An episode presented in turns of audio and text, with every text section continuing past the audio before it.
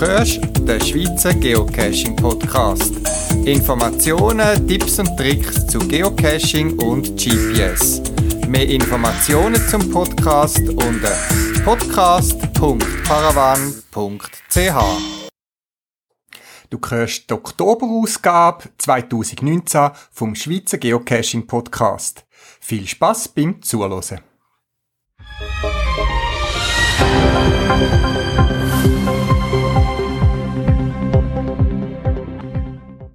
Und hier muss man jetzt vielleicht ein bisschen genauer hingucken. Da wird gerade kräftig gerätselt. Wir sind jetzt nämlich beim Geocaching. Klar, kennen wir, so eine Art moderner Schnitzeljagd. Und ich behaupte mal, wir haben ihn, den Super Cache, das vielleicht schwierigste Rätsel am Niederrhein. Und die, die jetzt kommen, die wollen es definitiv knacken. Das ist der Anfang von einer Fernsehsendung vom Westdeutschen Rundfunk aus dem Jahr 2015, wo über den Geocache das Müssmannhaus berichtet wird. Den Link zu dieser Sendung zum Anschauen habe ich euch auf meiner Podcast-Webseite natürlich verlinkt. Ja, das Müssmannhaus, ein Cache im Ruhrgebiet Nordrhein-Westfalen, wo es seit 2013 gibt und ich selber können nach meiner Ferien, wo ich in der letzten Episode vom Podcast erzählt, darüber erzählt habe, habe ich den in einem Vierer-Team zusammen besuchen und über den möchte ich jetzt ein bisschen berichten. Es ist wirklich ein außergewöhnlicher Cache, das Müssmannhaus. Es ist wirklich ein etwas anderes als normale Geocaching, wo vor allem viel GPS, Navigations-Know-how, wenn man dem so will sagen, braucht wird, um zu navigieren. Geht es dort nicht darum, den Cache selber zu finden, sondern den Cache zu lösen. In dieser Fernsehsendung und viel mehr als in dieser Fernsehsendung öffentlich ausgestaltet ist, werde ich in meiner Sendung da jetzt auch nicht erzählen.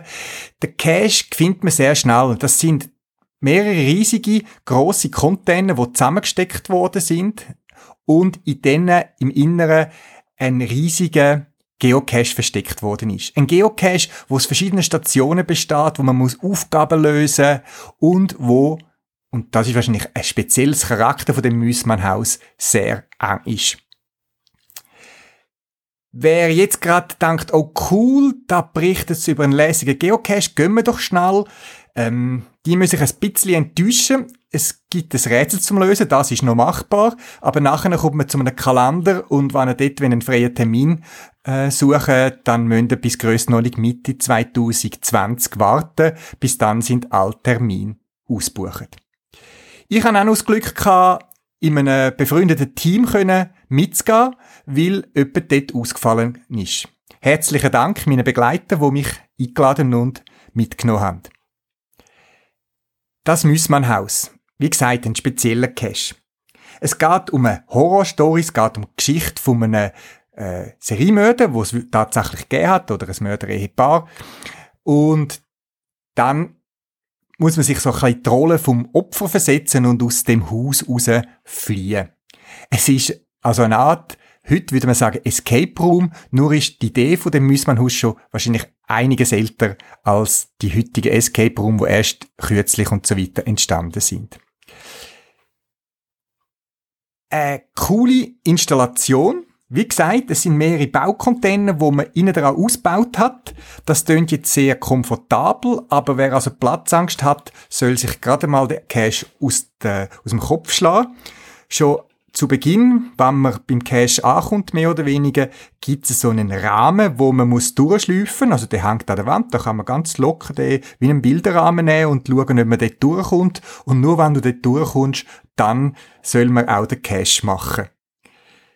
Es ist nicht viel Platz und äh, zum Glück bin ich nicht so breitschultrig und nicht so muskulös gebaut, sonst hätte es eng werden. Etwa zwei Stunden verbringt man drinnen. Man kriecht, man robbt, man macht lustige Sachen. Ähm, es wird einem nicht langweilig und schlussendlich findet man den Final. Wann? Wann alle Stationen gelöst worden sind. Wie gesagt, ich bin tief beeindruckt von dem Cache.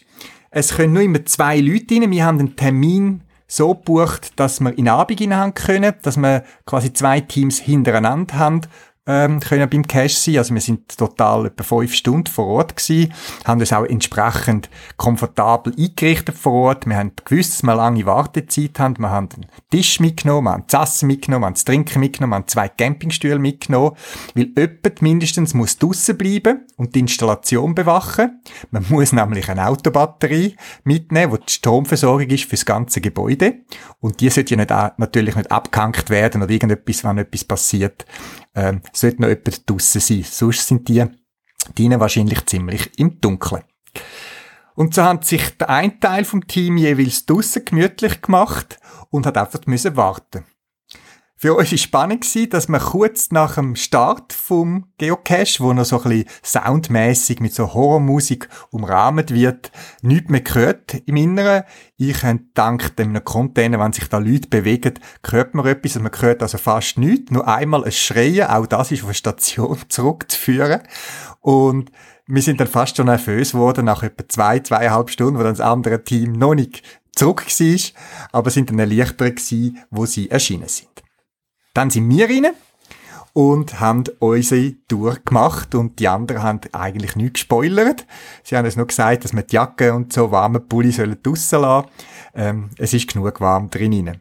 Wobei, wir haben wirklich so einen schönen an Anfangs ok äh, Oktober ähm, Temperatur gehabt. Also es ist sehr angenehm warm gewesen am Abend. Man hat ein leichtes Jacke draussen gebraucht, aber drinnen in diesen Containern ist es noch recht warm und es hat auch eine Heizung scheinbar. Das sieht man auch beim Eingang, wo die Temperatur ein bisschen kontrolliert wird. Also sehr komfortabel und spannend und gut zum Machen. Also wer Gelegenheit hat, soll doch den Cache machen. Es ist ein tolles Erlebnis. Ähm, es sind tolle Installationen, es ist mal etwas ganz anderes und ich sage jetzt mal, das ist so ein Cache, wo man auf seine Cache-Karriereliste kann setzen. Ich möchte aber auch über Punkte erzählen, wo vielleicht mir nicht so gefallen haben oder wo so ein bisschen aber verursacht haben. Wie gesagt, man muss Aufgaben lösen, da möchte ich nicht zu viel verraten, man muss etwas suchen und man sucht diverse Informationen und erst am Schluss quasi setzen sich die Informationen zusammen und das ist dann so ein bisschen, ja, ein bisschen, ähm, hat mich auch ein bisschen aus der Geschichte rausgerissen, wie es dann plötzlich so schulmäßig zu und her gegangen ist. Man musste eine lange Berechnung durchführen und hat dann herausgefunden, dass einem gewisse Informationen gefehlt haben. Und wahrscheinlich, so wie wir es gesehen haben, ziemlich am Anfang haben uns Informationen äh, gefehlt und das hat uns dann auch das andere Team gesagt, sie haben die Informationen auch nicht gefunden und sind nach uns nochmal bis zu der ersten Station gekrochen, man muss es wirklich so sagen, und haben trotz intensiver Suche dort nichts gefunden. Auch anderes Team, wo wir zufällig getroffen haben, am Tag nachher, wo der Cash gemacht haben, auch die sind mehr oder weniger an der gleichen Station gescheitert und an einer anderen, wo es auch nicht die Lösung so klar war. Und ohne externe Hilfe, da stehe ich dazu, hätten wir den Final nicht können loggen.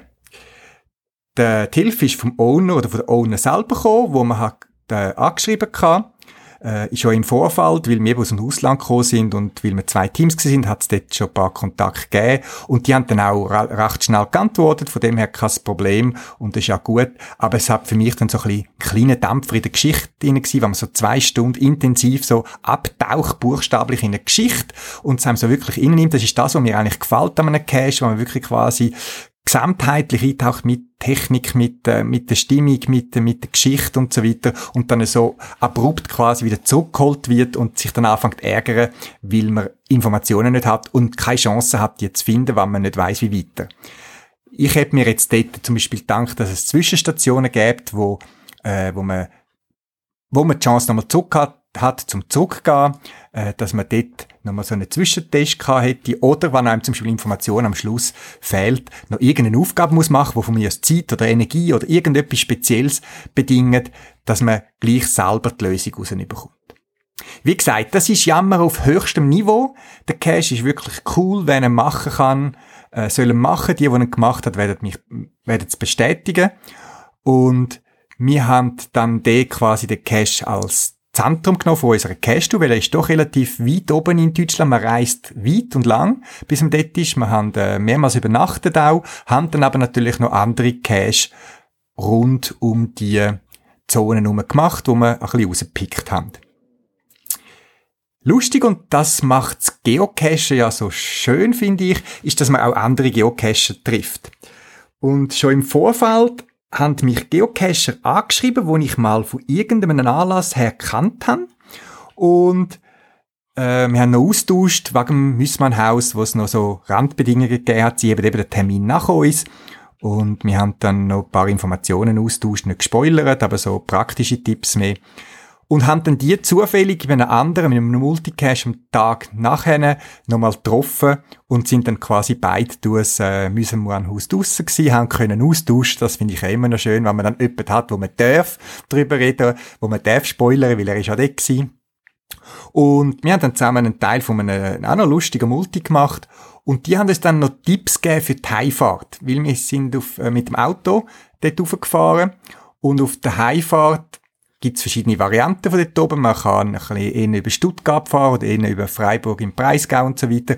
Und ihre Tipps haben uns dann bewogen, noch einen kleinen Abstacher zu machen in Schwarzwald, zum einen besonderen Cache, wo uns einfach nur schon von der Erzählung, obwohl sie nicht verraten haben, sehr angemacht haben. Und zwar handelt es sich um den Cache Der Schatz des Eremiten. Er ist in der Nähe von Pforzheim. Und obwohl wir schon lange unterwegs sind, haben wir eben den Abstacher dorthin gemacht und sind froh gewesen, uns dort nochmal ein bisschen zu bewegen im Bereich vom Schwarzwald. Ja, der Cache ist wirklich cool, wirklich etwas Lässiges für Leute, die sich bewegen. Er dauert nicht allzu lang. Also man bewegt sich ein bisschen, muss ein bisschen bergauf durch den Wald und so weiter. Aber die Installationen, vor allem vom Cache, eingebunden in die gesamte Geschichte, haben uns wirklich einen Wow-Effekt hervorzaubert und äh, mich jetzt selber ja wirklich so ein Indiana Jones Feeling gehabt, vor allem, wo wir den Final gefunden und dann auch entdeckt haben, wobei das Entdecken ist dann eben so ein bisschen, noch ein bisschen länger gegangen. Ein Tipp für all die, wo mal in die Gegend gehen und der Owner, der Johannes Zah, auch dort ein Link auf, zu ihm, seinem Profil und seinen Caches auf meiner Podcast-Webseite, der hat ein paar ganz coole weitere Caches. Wir sind leider relativ spät dran gewesen und am anderen Tag habe ich wieder müssen arbeiten und so haben wir, obwohl es noch ganz viel Cash gehabt von ihm in der Umgebung, haben wir dann müssen ein bisschen schweren Herzens heimfahren in die Schweiz, dass wir doch noch irgendwann ins Bett gekommen sind.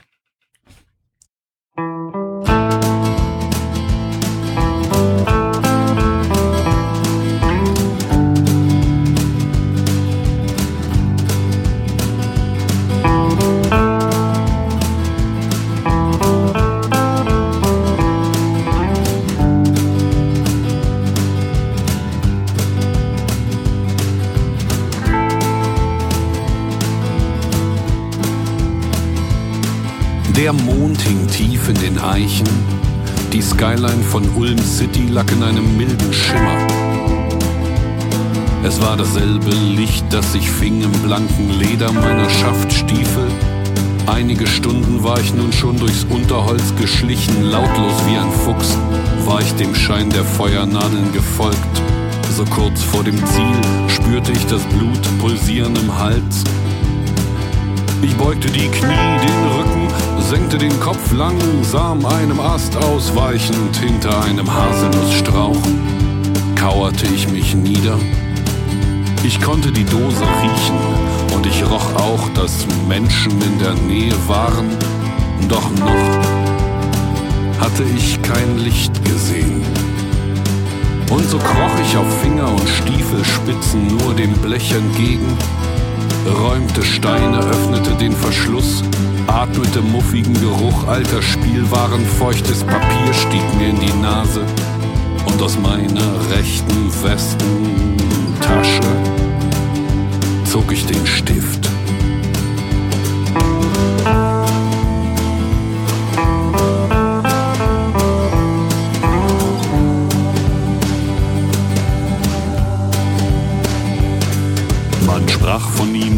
Feuern, nur im Flüsterton.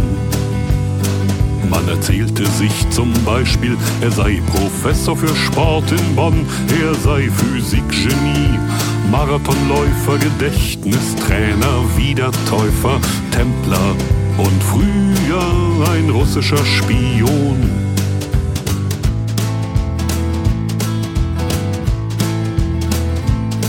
Er war immer der Erste, immer der Schnellste und immer schon weg. Er schrieb keine Mails, er rief niemanden an, er ging immer allein zum Versteck. Er hatte tausende Caches in aller Welt gefunden und hunderte selbst gelegt. Er hatte sämtliche Fünfer Deutschlands gesucht und unterwegs noch fremde Caches gepflegt.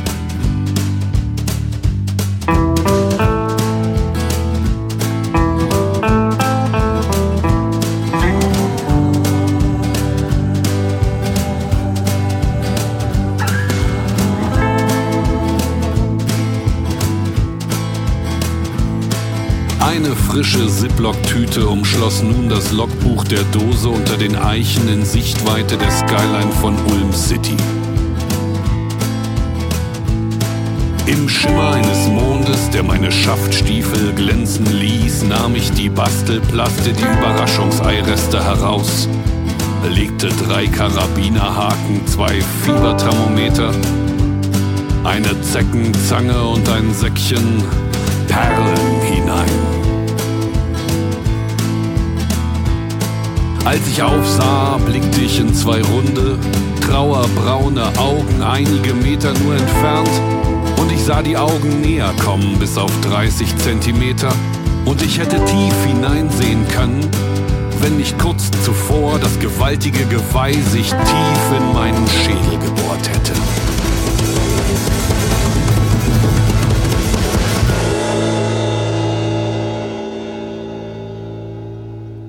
Als er starb, ging die Legende. Es stünden im Testament ganz am Ende die Worte. Wenn ihr mich begrabt, legt ein Logbuch, ein Logbuch, ein Logbuch, ein Logbuch, ein Logbuch in den Sarg. Legt ein Logbuch, ein Logbuch, ein Logbuch, ein Logbuch, ein Logbuch in den Sarg.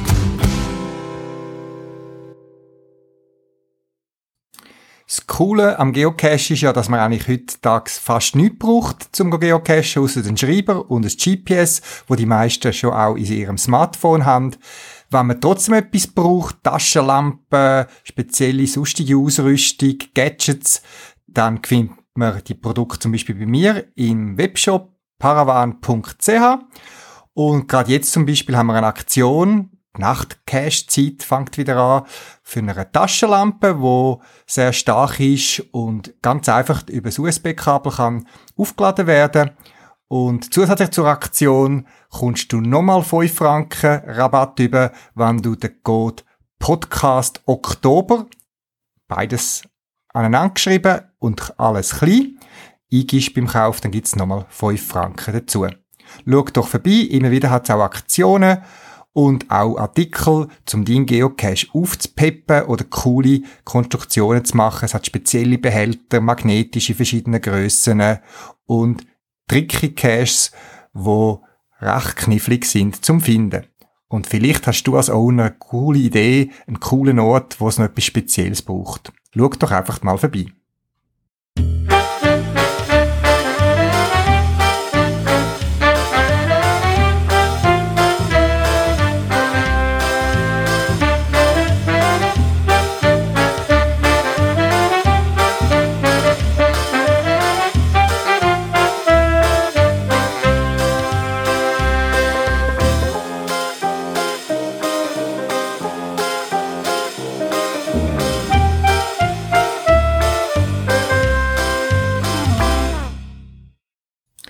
Ja, nach meinen Ferien und der angehängten Kurzferien zum Besuch vom Müssmannhaus muss ich jetzt auch wieder schaffen und habe nicht mehr so viel Zeit dazwischen zum geocachen.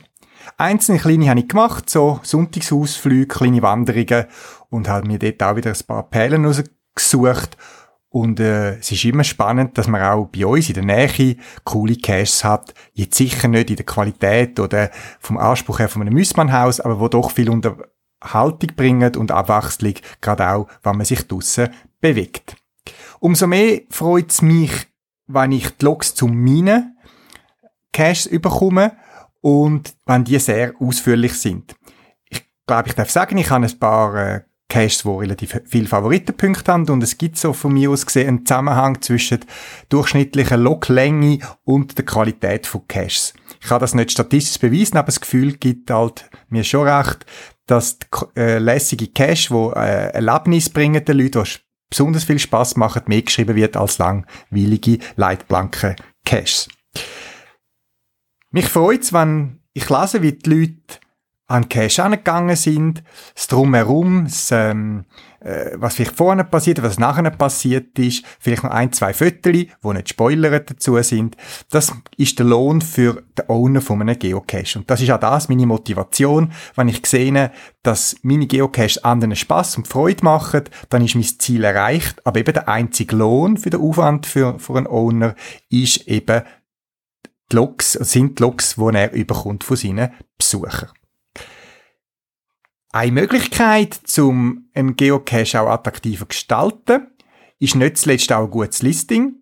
Ich bin wieder einmal über einen Listing-Generator gestoßen, den ich nicht kannte voran. Auch den habe ich bei euch für euch verlinkt auf meiner Podcast-Webseite. Was ist ein Listing-Generator?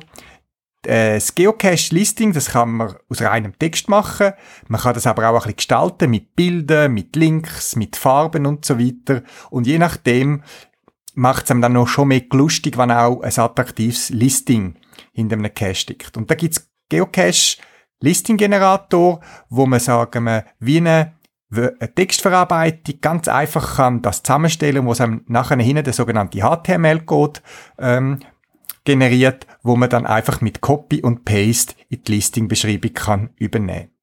So einen habe ich euch ähm, eingeführt und in dem Fall ist es der von Geocaching Frankfurt.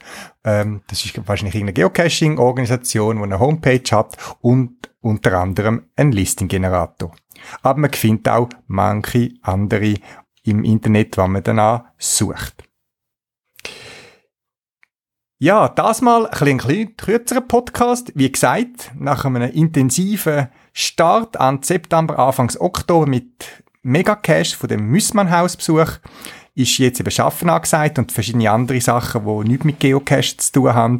Und ich freue mich dann wieder, wenn ich im November wieder ein bisschen mehr Zeit habe für andere Geocache, die ich euch darüber kann berichten. In dem Sinn wünsche ich euch einen schönen auf Oktober und einen guten Herbst.